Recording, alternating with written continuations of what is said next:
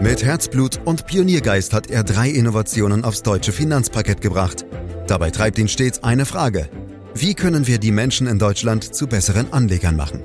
Karl Matthäus Schmidt, Vorstandsvorsitzender der Querin Privatbank und Gründer der digitalen Geldanlage Querion. Freuen Sie sich auf Klug anlegen, den Podcast zur Geldanlage. Die großen Tech-Aktien waren lange Zeit die Überflieger an der Börse. Doch in den vergangenen Monaten ist mit der Zinswende mächtig Sand ins Getriebe von Alphabet, Amazon, Meta und Co. gekommen.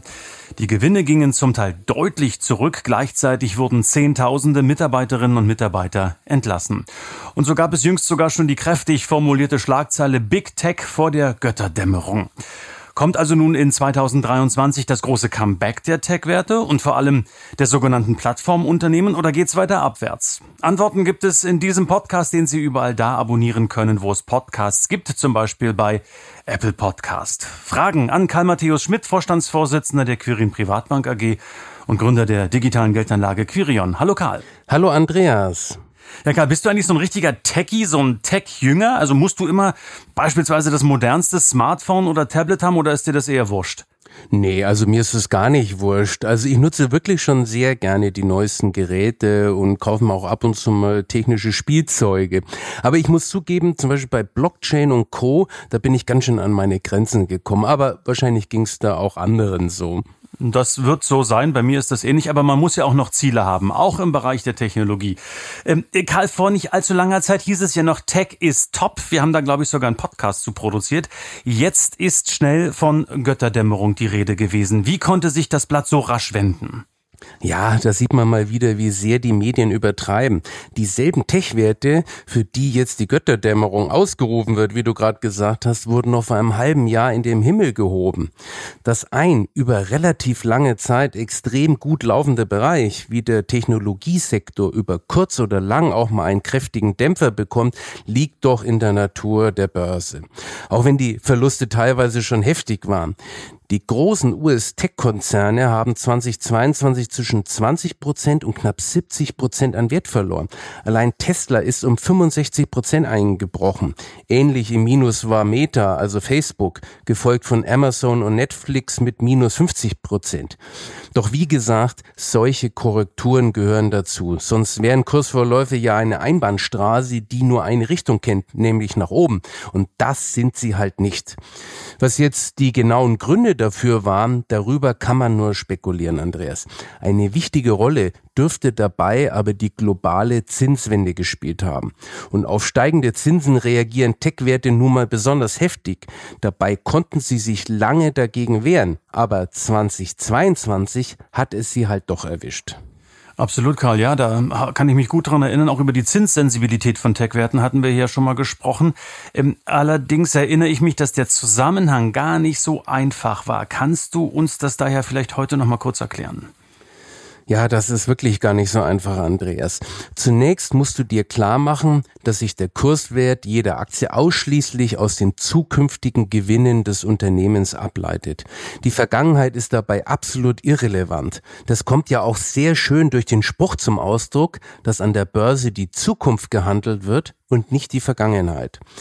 Unternehmen unterscheiden sich nun aber teilweise sogar sehr stark dadurch, wie weit die zu erwartenden Gewinne in der Zukunft liegen.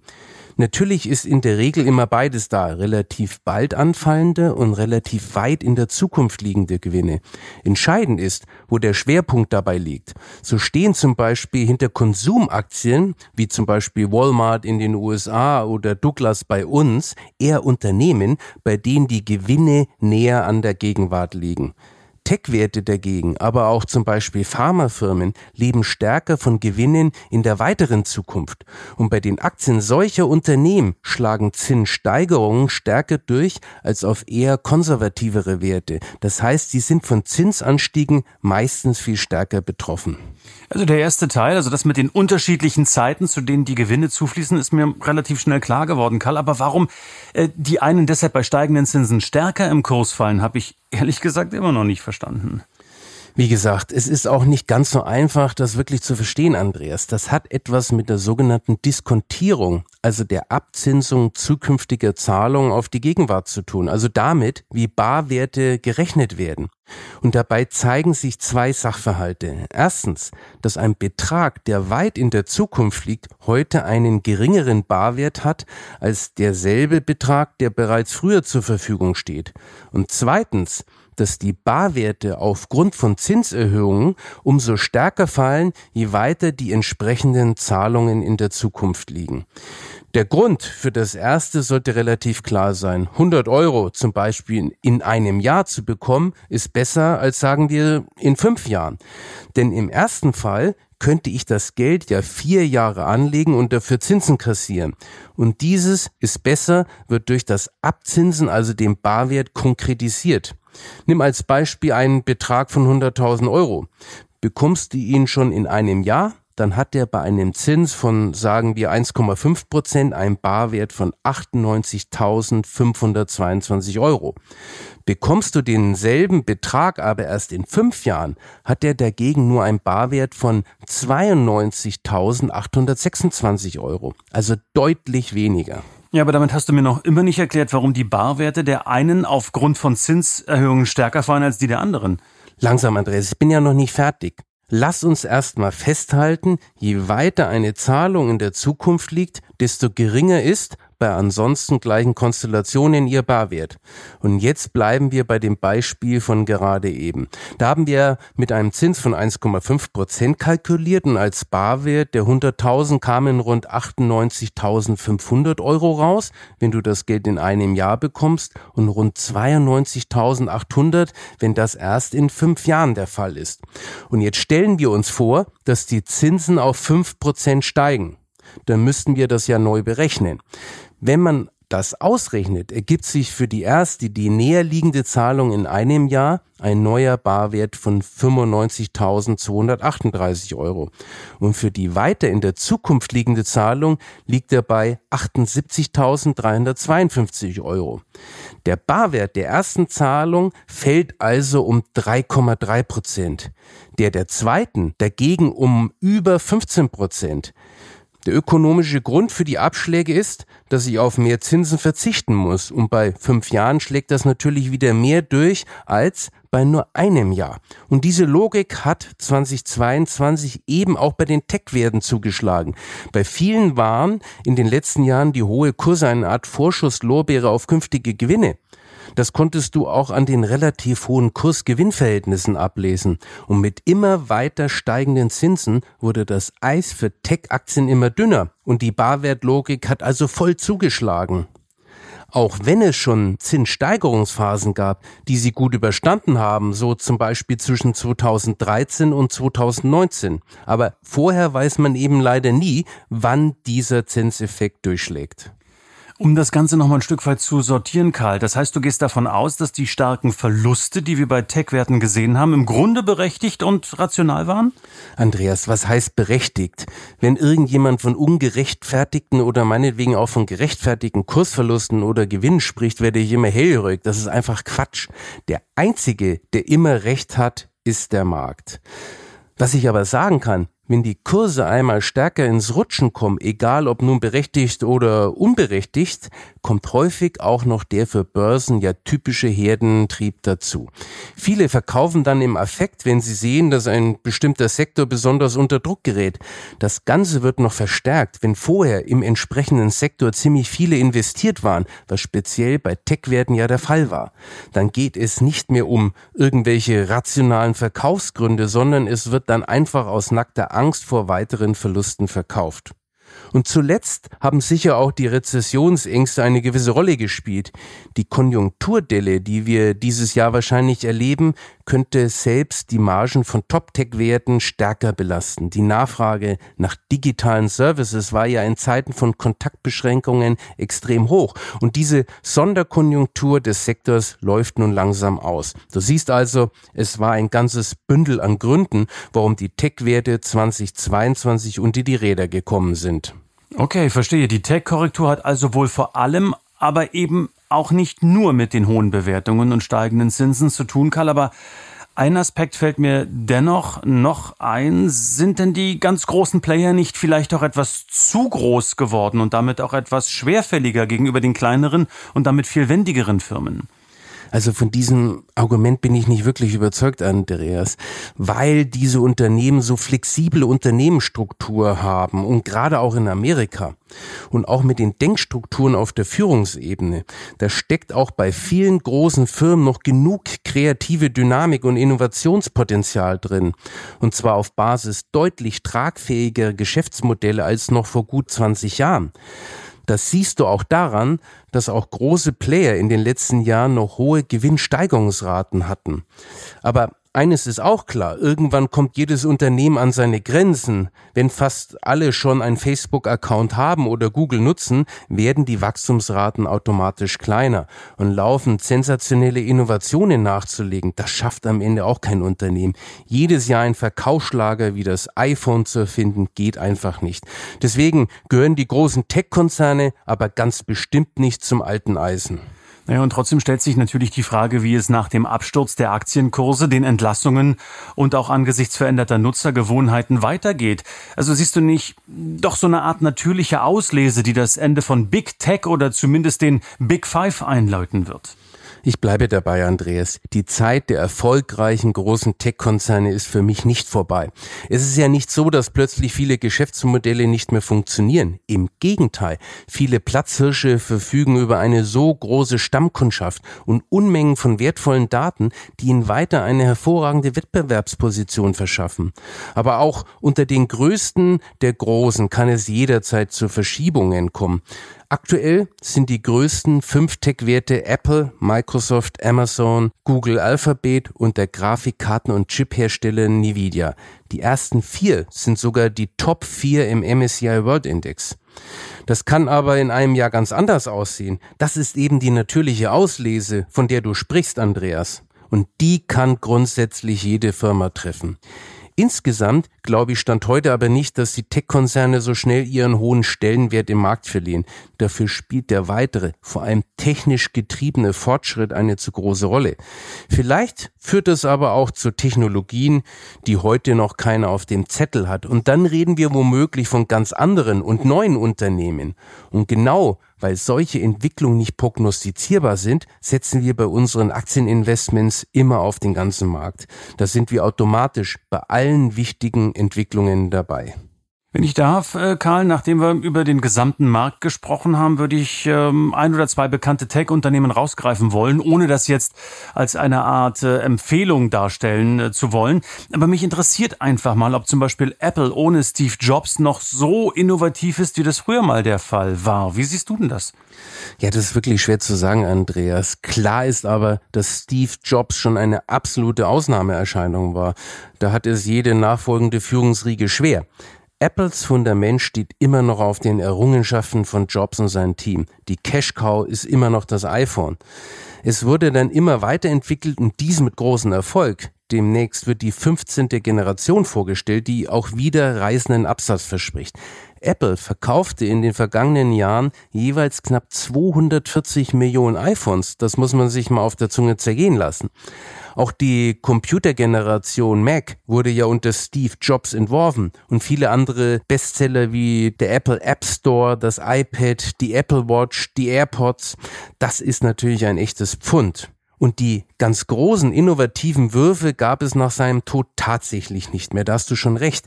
Man muss aber auch anerkennen, dass viele dieser Produkte unter der neuen Führung sehr gut weiterentwickelt wurden. Und so hat es Apple auch ohne sensationelle Innovationen, wie es das iPhone ja war, geschafft, das Unternehmen mit der größten Börsenkapitalisierung zu bleiben. Die Gewinnmargen sind weiterhin sehr hoch und auch das ist ein großer Erfolg. Naja, aber das sind alles Dinge, Karl, die liegen in der Vergangenheit. Viel wichtiger an der Börse ist ja, was kommt, also wie die, wie die Pipeline gefüllt ist. Äh, wie sieht's hier aktuell aus? Ja, sie arbeiten aktuell mit Nachdruck an einer Datenbrille, die zum Verkaufsschlager werden könnte. Mit Datenbrillen wirst du mit Informationen versorgt, kannst auf Apps zurückgreifen und auf Filme und Fotos abspielen, wie mit einem Handy. Steuerbar soll dann das per Sprache oder auch durch Blinzeln oder Kopfnicken sein. Lassen wir uns mal überraschen, ob das wirklich die Menschen wollen. Alles im allem würde ich aber schon sagen, dass Apple mittlerweile weniger innovativ ist als noch unter Jobs Führung. Ein gutes Unternehmen ist es aber trotzdem noch. Und die Börse sieht es offensichtlich auch so, wenn man sich den Kurs anschaut.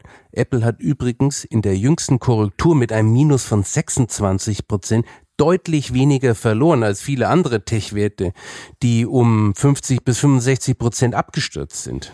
Super, Karl. Danke, dass du dich so sehr mit diesem Unternehmen beschäftigt hast. Für uns, für diesen Podcast. Und ich habe, wenn ich denn darf, noch ein zweites äh, Unternehmen. Microsoft ist ja zwischenzeitlich schon mal fast tot gesagt worden, wird mittlerweile ebenfalls eher positiv gesehen. Grund sei die Fähigkeit des Unternehmens in Schlüsselsegmenten wie Teams oder Cybersicherheit oder Power-Plattformen zu wachsen. Ist Microsoft also so eine Art Stehaufmännchen der Branche? Ja, das kann man wirklich so sagen. Obwohl Microsoft ja nie im Bestand gefährdet war. Das Problem war vielmehr eine Stagnation über viele Jahre hinweg. Die Kernkompetenz von Microsoft ist ja das Betriebssystem Windows, was ständig gepflegt und weiterentwickelt wird. Das läuft mit riesigem Abstand zu den Konkurrenten Mac und Linux auf den meisten Computern weltweit. Auch die vielen Office-Programme, wie zum Beispiel Word oder Excel, sind die global meistgenutzten Börsensoftwareprogramme. Das ist sozusagen sozusagen das Brot- und Buttergeschäft. Aber damit zündet man an der Börse eben auch keine Rakete mehr. Microsoft hat aber in den letzten Jahren auch in vielen innovativen Bereichen Fuß gefasst. Du hast ja schon einige genannt, wobei ich vor allem die sogenannte Power-Plattform für interessant halte. Diese Service-Plattform ermöglicht es, systemübergreifende IT-Anwendungen zu erstellen. Auch im Cloud-Geschäft ist Microsoft mittlerweile ein großer Spieler. Da geht es um die Speicherung riesiger Datenmengen, Geräte unabhängig über das Internet. In der virtuellen Cloud sind die Daten sicher vor unberechtigtem Zugriff geschützt und Unternehmen sparen dadurch Kosten, da sie nicht in teure Software, Speicherkapazitäten und leistungsstarke Rechner investieren müssen. Der Erfolg in diesen Bereichen spiegelt sich auch im Börsenkurs wieder. Die Aktie zog auf Eurobasis vom Mai 2013 bis Ende 21 von knapp 22 Euro auf über 300 Euro an. Die 13 Jahre vorher stagnierte der Kurs oder war rückläufig. Stehaufmännchen ist vor diesem Hintergrund also die richtige Bezeichnung. Im letzten Jahr ging es Microsoft übrigens ähnlich wie Apple empfindliche Verluste von knapp 30 Prozent, aber immer noch deutlich besser als viele andere große Tech-Werte. Das Wort Plattform fiel eben schon ein, zwei Mal, Karl. Deshalb lass uns doch vielleicht kurz auch über die sogenannten Plattformunternehmen an sich sprechen. Was ist damit gemeint? Beispielsweise Amazon oder auch eBay, die ja bei Anlegerinnen und Anlegern auch sehr beliebt sind. Ähm, dazu eine ganz spannende Zahl. Die Top 100 Plattformen der Welt verteilten sich 2022 auf rund 79 Prozent USA, 3 Prozent Europa, 17 Prozent Asien. Ich sag's nochmal, 3 Prozent Europa, Karl irre. Warum ist Europa denn hier wieder mal so schwach? Ja, wir verfügen leider nicht über die Kultur, um die ganz großen Hightech-Firmen hervorzubringen. Wenn dann sind es echte Ausnahmefälle. Ich glaube, das hat vor allem mit der Risikobereitschaft zu tun. Da ist man in Amerika einfach anders eingestellt. Das zeigt sich auch deutlich bei den Finanzierungen. Amazon hätte in Europa wahrscheinlich nicht die geringste Chance gehabt, Geldgeber zu finden, denn es wurde in den entscheidenden Anfangsjahren ja riesige Verluste gemacht. Europäische Finanziers hätten vor dem Erfolg wahrscheinlich längst die Reißleine gezogen und aufgegeben. Auch regulatorisch und steuertechnisch stellt Europa mehr Hürden auf, hier speziell auch Deutschland. Insgesamt ist Amerika wesentlich wirtschaftsfreundlicher aufgestellt. Dazu kommt, dass die USA nach wie vor ein Magnet für die besten Fachkräfte der Welt sind. Und die chinesischen Plattformen, wie zum Beispiel Alibaba oder Tencent, ich habe es gerade gesagt, 17 Prozent machen die Asiaten insgesamt aus. Die größten sind wahrscheinlich Alibaba und Tencent, haben zeitweise stark unter der strikten Regulierung in China gelitten, wie ich mich erinnere. Ist schon ein bisschen her, aber es war so. Hat der Druck mittlerweile etwas nachgelassen? Wie sieht's hier aktuell aus? Ja, Andreas, da gab es wirklich eine Menge Druck. Hintergrund ist, dass die chinesische Führung Monopolstrukturen verhindern will, die den Konzernen ja eine große Marktmacht bescheren würden. Und wie so oft in China geht es auch um das Thema staatliche Datenkontrolle. Im Moment lässt der Druck allerdings etwas nach. Die Regierung hat in ihrer jüngsten Wirtschaftsplanungssitzung Ende letzten Jahres eine breitere Förderung der Digitalwirtschaft angekündigt. Das spricht für ein Zurückschrauben der Beschränkungen, insbesondere um die Wirtschaft, die ja wegen der verfehlten Null-Covid-Strategie Probleme bekommen hat, wieder zu stabilisieren. Vorzeigeunternehmen, die kurz vor dem Zusammenbruch stehen, passen da nicht ins Bild. Auch die Daumenschrauben, die die USA dem chinesischen Tech-Sektor angelegt hat, scheinen offenbar gewirkt zu haben. Denkt zum Beispiel an die eingeschränkte Versorgung chinesischer Tech-Firmen mit wichtigen Chips. Das hat viele Firmen empfindlich getroffen. Auch deswegen dürften die Chinesen aktuell eher einlenken. Und das zeigt sich auch bereits. Mittlerweile gibt es schon konkrete Erleichterungen. Zum Beispiel durfte die Alibaba-Beteiligung Alipay, ein Pendant zu PayPal, sein Kapital aufstocken. Und du hattest auch Tencent erwähnt, ein riesen Konzern, dessen Börsenkurs im Rahmen der Regulierung mit 70 Prozent Minus auch erheblich eingebrochen war. Tencent vereint gleich mehrere Geschäftsmodelle in sich. Social Media, Software, Cloud-Speicher, Suchmaschine, Online-Spiele. Hier wurde zum Beispiel zuletzt einer großen Anzahl von bislang regulatorisch blockierten Online-Spielen eine Lizenzfreigabe erteilt. Das ist viel, was da in China zusammenkommt, bei den Amerikanern auch und in Europa sowieso. Und von daher lass uns auf die Anlagemöglichkeiten im Tech-Segment schauen, Karl. Einzelwerte könnten angesichts der disruptiven Zeiten sicherlich oder auch möglicherweise zu riskant sein, jeder natürlich nach seiner Fasson. Daher ist breit streuen sicherlich ein wichtiges Thema. Wie geht das mit ETFs? Einzelwerte sind immer riskant, nicht nur im Tech-Sektor, aber dort besonders, wie die Kursverluste im letzten Jahr ja gezeigt haben. Und ja, es gibt auch spezielle ETFs zur Abdeckung der Technologiebranche, die interessant sind. Diese zählen aber nicht zu unserer Kernanlage. Das ist uns zu viel Spekulation. Das sollte man mit höchstens 20 Prozent seines Vermögens machen. Wir zielen in der Kernanlage ja immer auf den breiten Gesamtmarkt ab, um das bestmögliche Rendite-Risiko-Verhältnis hinzubekommen. So drastische Kursverluste wie zuletzt bei Tesla oder Facebook werden damit deutlich abgefedert, auch wenn wir solche Aktien natürlich auch mit im Gepäck haben, aber eben nicht so stark gewichtet. Wie bildet ihr denn jetzt eigentlich das Thema Tech-Aktien beziehungsweise den gesamten Growth-Bereich in den Kundenportfolios ab, Karl? Zunächst mal Vorsicht, Andreas. Tech ist nicht gleich Growth. Technologieaktien müssen nicht immer automatisch zum Bereich Wachstum gehören, also zu den Aktien mit hohen Gewinnwachstumsraten. Nur noch sehr langsam wachsende Tech-Firmen wie IBM zum Beispiel sind keine Wachstumstitel. Und es können auch andere Branchen in den Wachstumsaktienbereich fallen, zum Beispiel stark wachsende Pharmakonzerne. Deshalb haben wir in unserem marktbreiten Ansatz den Growth-Sektor gar nicht speziell im Visier. Wir zielen ja darauf ab, den kompletten Aktienmarkt gemäß der Börsenkapitalisierung aller Unternehmen möglichst exakt abzubilden. Darum haben wir untersucht, welche Aktiensegmente hauptsächlich für die Bewegungen des globalen Gesamtmarktes verantwortlich sind. Und dabei sind Growth-Aktien nach unseren Analysen nicht so wichtig. Die aus unserer Sicht maßgeblichen Aktiensegmente sind Standardwerte, Nebenwerte, Substanzwerte, Momentumaktien mit zuletzt stärkerer Kursdynamik und Aktien mit in der Vergangenheit geringen Schwankungen. Aber auch mit diesen Segmenten kommen natürlich Technologiewerte in unser Portfolio. Durch eine extrem breite Streuung werden die Risiken dabei aber deutlich geringer gehalten als zum Beispiel in einem einfachen Index wie den MSCI World. Dort haben im letzten Jahr die fünf großen Tech-Werte in der Spitze allein rund 15 Prozent des Indexgewichts ausgemacht. In unserem Aktienportfolio waren es dagegen nur rund die Hälfte. Dennoch ist der Technologiesektor insgesamt mit rund 18 Prozent auch in unserem Portfolio die stärkste Branche.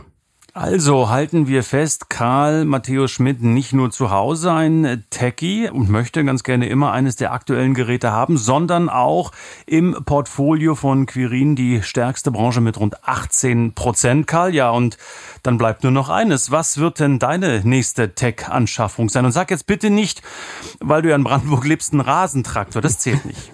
nee, den habe ich glücklicherweise schon.